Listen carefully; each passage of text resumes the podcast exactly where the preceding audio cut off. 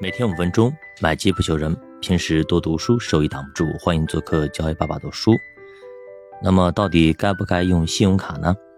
巴菲特对女儿是这样说的啊。巴菲特的女儿使用信用卡以后，觉得这实在是太方便了，于是学着朋友的样子又办了几张。出门逛街现金不够没关系，有信用卡呢。如果连卡上的钱也不够了，更不怕了，不是可以透支吗？信用卡用起来真的很方便。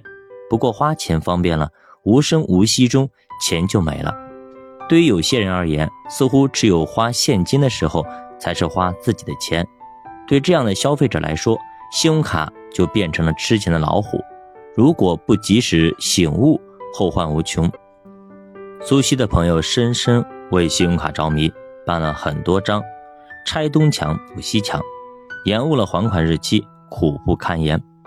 苏西看到这种情况。想起父亲巴菲特的教诲，但是彻底不用信用卡又舍不得。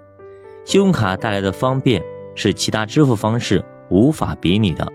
苏西决定只保留一张信用卡，平时尽量用现金。这种给银行卡瘦身的行为是非常非常明智的。首先，持有不同银行的银行卡容易造成个人资金的分散；其次，需要对账换卡。和挂失时，更是要奔波于不同的银行，无端的浪费了大量的时间和精力。最后，如果你持有太多的卡，白白被扣了年费不算，还增加了自己过度消费和遗失的风险。但是另外一方面，尤其是传出了各大商业银行对借记卡收费的消息后，不少人又争先恐后的退掉一切收费的卡。有人说，现在银行多的是。谁收费我就退谁的卡，谁不收费我就办谁的卡。为了避免多交年费，将银行卡进行适当清理是非常有必要的。但是选择银行卡不能只看是否收年费，应该综合考量情况后再做决定。那么到底该如何整合自己的银行卡资源，保留多少张是合适的呢？首先第一个，让功能和需求对位。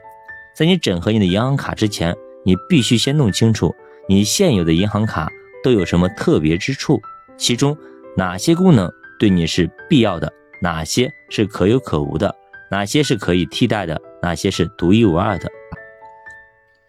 信用卡也是银行卡组合中非常重要的内容，因为可以先消费后还款，所以可以成为理财中非常好的帮手。另外，信用卡也可以有很详细的消费记录和账单。这样，你每个月就可以在收到银行卡寄来的，或者说网上，或者说 APP 里查询你的对账单，知道你自己的钱用在了什么地方，这有助于你养成更好的消费习惯。第二，减肥原则，你应该根据自己的实际用卡情况综合对比，选择一张最适合自己的银行卡。如果你经常出国，那么一张双币卡非常适合你；如果你的工作固定，外出机会非常少，那么适合办一张。功能多样、服务周到的银行卡。如果你是成天挂在网上的网虫，不爱出门，习惯一切在网上搞定，那么一家网上银行的银行卡更适合你。另外，还可以做到一卡多用。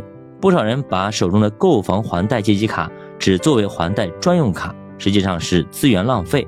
完全可以注册成为在线银行客户，买卖基金、炒股、代缴公共事业缴费等等。无论是投资还是消费。在每个月还贷日前，保证卡的余额足够就可以了。第三，清理睡眠卡，仅用来存款的银行卡没有留的必要，只有存款需求的人开张活期存折就可以了，因为功能单一，活期存折不收取费用。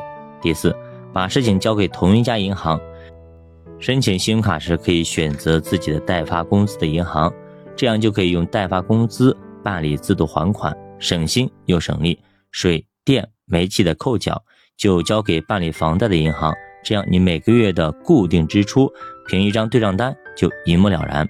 第五，不要造成信用额度膨胀。信用卡最大特点就是可以透支消费，而且年费比较贵。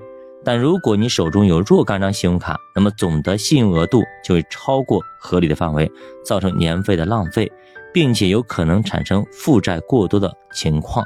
所以，使用一张最多两张信用卡已经足够。当消费水平提高，信用额度不够的时候，可以向发卡行申请提高信用额度，或者换信用额度更高的信用卡。信用卡越多，你的压力越大，你会无休止的为信用卡担心，给信用卡减减肥吧，这样好处多多。如果你只有一张信用卡，生活岂不是轻松很多？不要在任何冲动的时候使用信用卡，有第一次就有第二次。当信用卡上的负债积少成多，自己要应付的状况会很麻烦。发挥信用卡的优势，是在合理计划消费的前提下，信用卡不会纵容任何人挥霍无度。信用卡的使用要在计划内，可以是一个月内的各项固定支出。但当一件自己非常喜欢的事情出现的时候，要量入为出，计算好这次刷卡后自己的还款能力，不要扰乱自己的收支平衡，使自己有一个规划的人生。教我的书陪你一起慢慢变富，咱们下节再见。